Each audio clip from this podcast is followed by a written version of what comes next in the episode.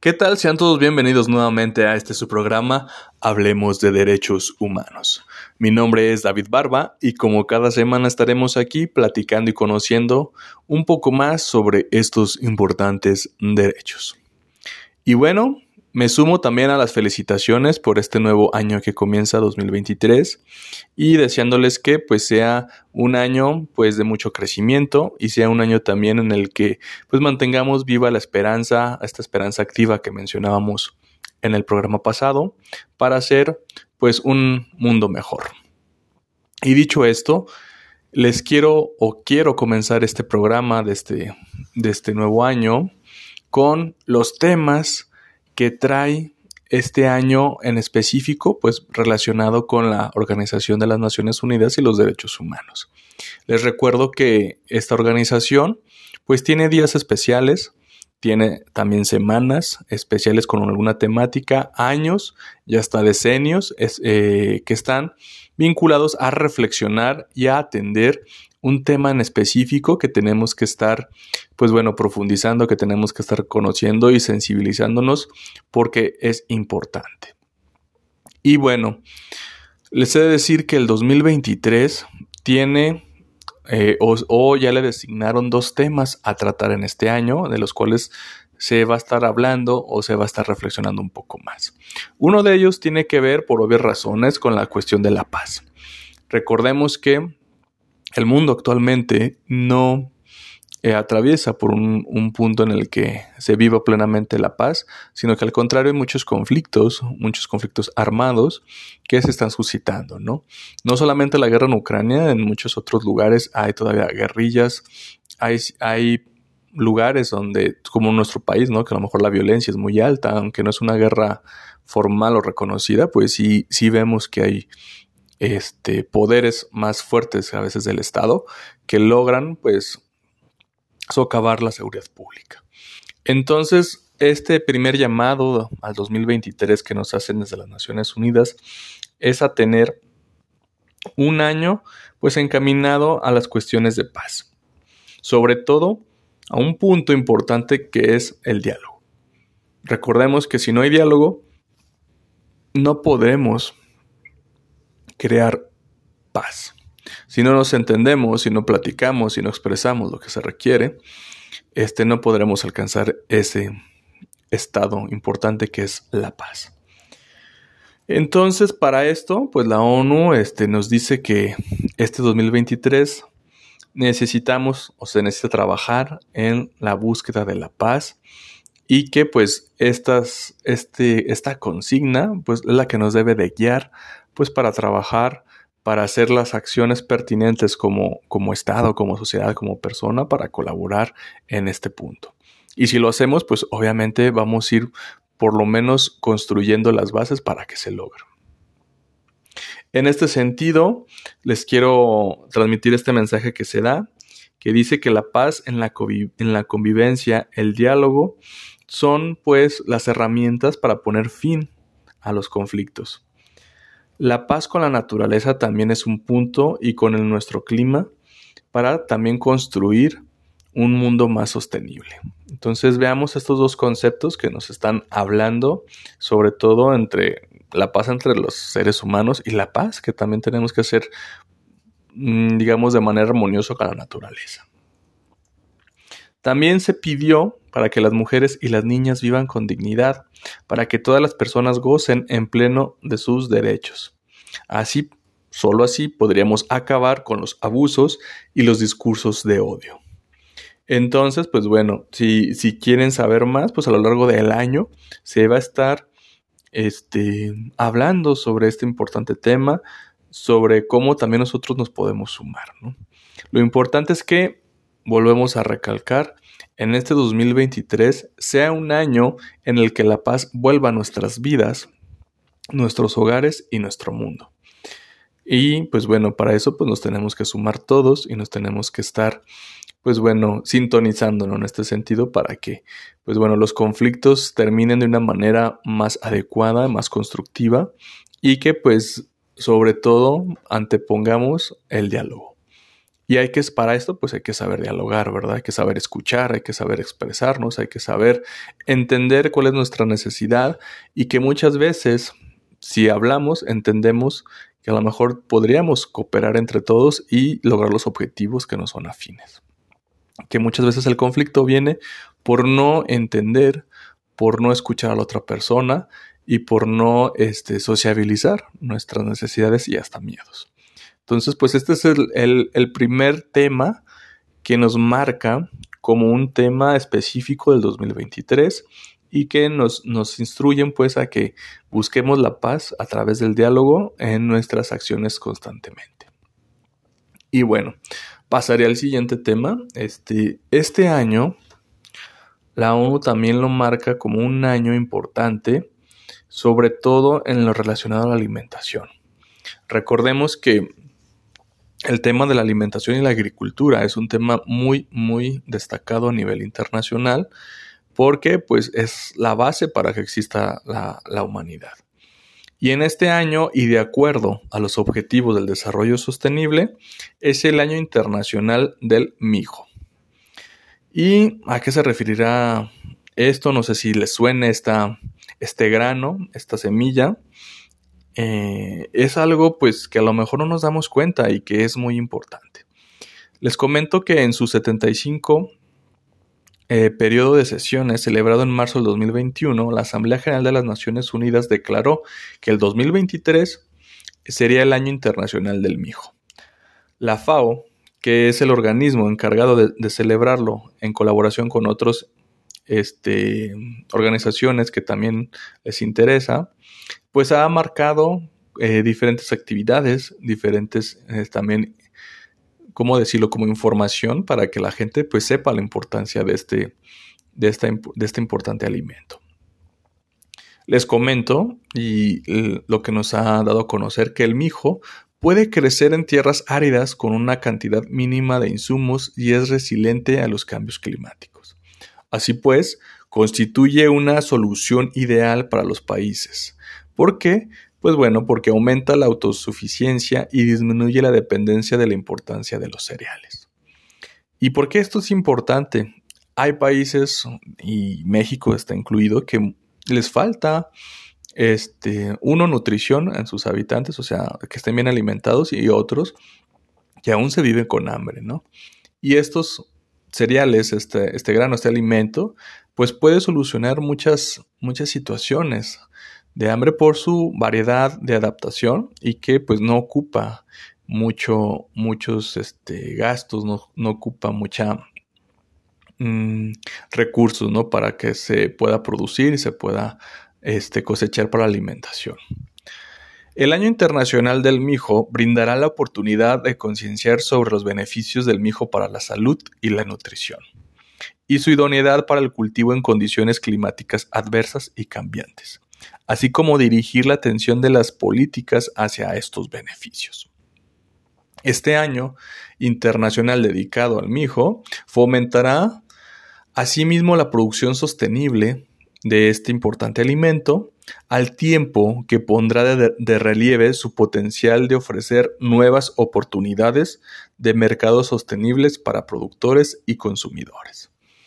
Entonces, pues bueno, la invitación, y se las hago extensiva, es que pues eh, conozcamos un poco más sobre esta importante, eh, este importante alimento que muchas veces no les damos la importancia de vida, ¿no? A cada, grano, a cada producto alimenticio que, consumimos. A veces sí nos, nos falta pues información o estar más informados sobre este, lo que nos comemos, sobre este, sobre este alimento. Entonces, pues este año la, la, ONU, la FAO nos marcan que pues bueno, conozcamos y sepamos de los beneficios que puede tener este, este grano, esta semilla en nuestras vidas y que pues bueno nos puede ayudar a, tanto el cambio climático como a, al objetivo de cero hambre, ¿no? En muchas, muchas comunidades y pues también a que pues ahora sí que nos alimentemos sanamente y nos, también sea de manera económica. Después ya, ya, les pasé la información, si gustan, ahí todavía, todavía, todavía pueden este, profundizar más. Por el tiempo aquí en este programa pues no, no nos da mucho, espacio, pero pues bueno, les dejo el dato y esperemos que, pues bueno, conozcan más y sean más, eh, mm, más conocido los beneficios de cada alimento que consumimos. Y bueno, voy a pasar ahora a otro tema importante, si bien no es el año, pero sí es un decenio que estamos viviendo sobre cómo envejecer dignamente. La ONU este, también se preocupa o está preocupada por esta condición del ser humano que pues la mayoría de todos pues llegamos a esa etapa, ¿no? De después de la juventud, la madurez, llega pues envejecer, ¿no? Y que pues muchas veces no se envejece en muchos lugares con una calidad de vida adecuada. Y es por esto que se ha mm, elaborado, se ha propuesto y ya, ya empezó el decenio o la década de el envejecimiento saludable. Eh, les quiero comentar esto porque creemos, o todos, la mayoría tenemos un contacto con una persona actualmente, o lo somos, que estamos en este periodo o esta etapa de vida, y que pues se enfrentan otras necesidades, se enfrentan otros retos, y que también es necesario abordarlos y que también es importante que se tomen políticas públicas.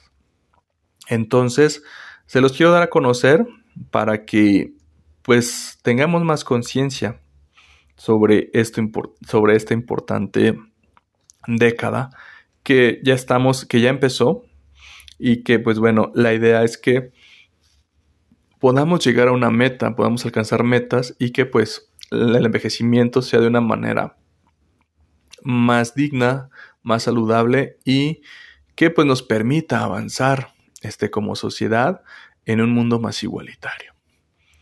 Les cuento que, pues bueno, esto surge a partir de, que la población en todo el mundo está envejeciendo con mayor rapidez que en el pasado. Y esa transición demográfica afectará a casi todos los aspectos de nuestra sociedad. El mundo se ha unido en torno a la Agenda 2030 para el Desarrollo Sostenible. Todos los países y, partes interesadas se han comprometido a no dejar a nadie desatendido y se ha propuesto garantizar que todas las personas puedan realizar su potencial con dignidad e igualdad en un entorno saludable. Para que esto suceda, pues es importante que se cambien de manera ya urgente eh, la forma de pensar como vemos a esta etapa de la vida. Sí, entonces tenemos que actuar y por eso se designa un decenio para una acción mundial concertada sobre el envejecimiento saludable. En el mundo hay ya más de mil millones de personas que tienen 60 años o más, la mayoría de ellas en países de ingresos bajos y medianos. Muchas de estas personas no tienen siquiera acceso a los recursos básicos necesarios para una vida plena y digna. Muchas otras se enfrentan a numerosos obstáculos que le impiden participar plenamente en la sociedad. Para la década del envejecimiento saludable, sea una realidad y sea también una fuerza arrolladora que fomente las alianzas e impulse el progreso, se necesita una visión y un plan unificados que orienten a los gobiernos, a los agentes no estatales en su tarea de conseguir que las personas vivan más tiempo y de forma saludable. Entonces vean que este tema es un tema bastante interesante y complejo y también que implica un cambio de mentalidad y que también pues a, esas, a, esta, esa etapa que la mayoría vamos a vivir, pues que sea de una forma este, saludable, sea una forma en la que pues las personas aún puedan conservar sus derechos de manera tan igual como cualquier otra persona. Y bueno, les quiero comentar que, que para esto se han hecho pues muchas propuestas de lo que se debe de hacer en estos años, en este decenio, en esta década y que pues bueno también tiene que ver con mm, cómo nosotros nos enfrentamos a este, a este punto. Igual les comento que hay mucha información y que ahorita vamos a abordar algunas, mm, algunos datos interesantes, algo general, pues para que ustedes tengan el contexto, tengan también una forma en la que ustedes este, sean un poquito más eh, conocedores a lo que vamos o que estamos viviendo en esta década con este tema. Una cosa importante es que esta década empezó o se, se, comienza o comenzó en el 2021, que bien por la pandemia pues no se hizo mucha difusión y que bueno, ahora es en el 2023 donde ya empiezan a moverse un poquito más las acciones, ¿no? Y va a terminar alrededor del 2030. Entonces veamos que pues nos queda poco tiempo, pero que pues ya vamos en camino y que pues vamos conociendo un poco más sobre este importante decenio. Lo que nos va a ofrecer esta década, como ya lo estamos platicando, es la oportunidad de que los gobiernos, la sociedad civil, los organismos internacionales, los profesionales, las instituciones académicas, los medios de comunicación y hasta el sector privado, en torno a 10 años de acción concreta y catalizadora, de colaboración para mejorar las vidas de las personas mayores y su familia y las comunidades que viven, pues se logre esta, esta meta de mejorar pues la calidad de vida de las personas en etapa de, de vejez. Y pues bueno, Mm, en esta situación se tiene pues que, que ir examinando qué es pues este cómo qué son cómo, cómo, decirlo las necesidades propias en cuestión de salud las necesidades propias de atención que tienen los adultos también mayores este la inserción que tienen en la sociedad las pensiones cómo funcionan no cómo, cómo, cómo ya a edades más avanzadas pues este, la salud empieza un poco a, decaer, pero que esto es importante prevenirlo, ¿verdad? ¿Cuándo se previene? Pues desde casi que, desde las etapas anteriores, ¿no? Si tenemos una vida mm, que se hace algún tipo de actividad deportiva, de movimiento, con buena alimentación, eh, atendiéndonos las enfermedades, ¿no? Correctamente, eh, sobre todo las enfermedades también de, de salud mental. Todo esto ofrece que la etapa cuando se llegue a la etapa de vejez, pues tengamos una plenitud un poquito más amplia, ¿no? Y que, y que no sea una etapa en la que pues se tengan muchas carencias, como se ven en muchas partes del mundo, y que también se valore, se valore y se respete a estas personas, ¿no? Entonces, pues, si les interesa el tema, hay todo un escrito y hay hasta videos hay un, protocolo de, lo que se va a hacer y que pues bueno, sería importante que lo conozcamos todos para que también nosotros como sociedad y estemos al pendiente de también esa agenda, ¿no? De cómo también los políticos deben de legislar para esta etapa de la vida, deben de, mejorar en cuestión de, de, leyes los derechos o igualar pues los derechos en esta etapa, ver los sistemas de económicos que también puedan solventar estas, estas, estas necesidades y cómo hacer que las personas en, este, en esta etapa de vida pues sean, este, que tengan una vida digna y más saludable, ¿no? Entonces, pues bueno, les dejo este tema. Con hay otros más temas, otras décadas que también estamos viviendo, pero por el tiempo, pues nos quedamos este, con estas con estos tres temas, con estos dos temas primeros que fueron sobre los años, el, bueno, los temas de este año y pues bueno, sobre esta década, ¿no? Que se nos parece bastante interesante y que pues bueno, esto nos une como sociedad, este, nos une como países, nos une como comunidad humana a nivel internacional, pues para ir Mm, encaminando esfuerzos conjuntos a resolver los temas importantes, ¿no? Quizás sean temas muy generales, quizás no veamos avances este, muy palpables de, en el inmediato, pero créanme que estos temas, estos años, estos días internacionales, estas decenas, hacen que se voltee a ver, a ver este tema importante que se está generando, pues para por lo menos sentar bases, para lo menos cambiar de opiniones, cambiar de ideas para que sea un mundo mejor. Entonces, pues con esto vamos concluyendo el, programa del día de hoy. se los quise mencionar para que pues veamos que muchas veces las noticias, las reuniones, las conferencias, los temas que se abordan en los medios de comunicación a veces pues tienen este, estos temas y que pues es bueno saber de qué se está hablando a nivel internacional en relación a los derechos humanos y por qué suceden ciertas convenciones, ¿no?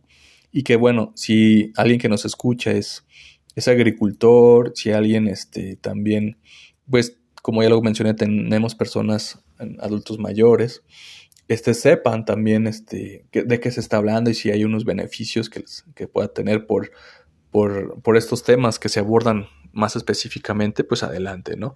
Que, que sea un poco más de cultura, que a lo mejor conozcan sobre qué se lleva o qué se habla sobre los derechos humanos. Y bueno, pues ya con esto nos despedimos. Agradecerles como cada, cada año este, que nos estén escuchando.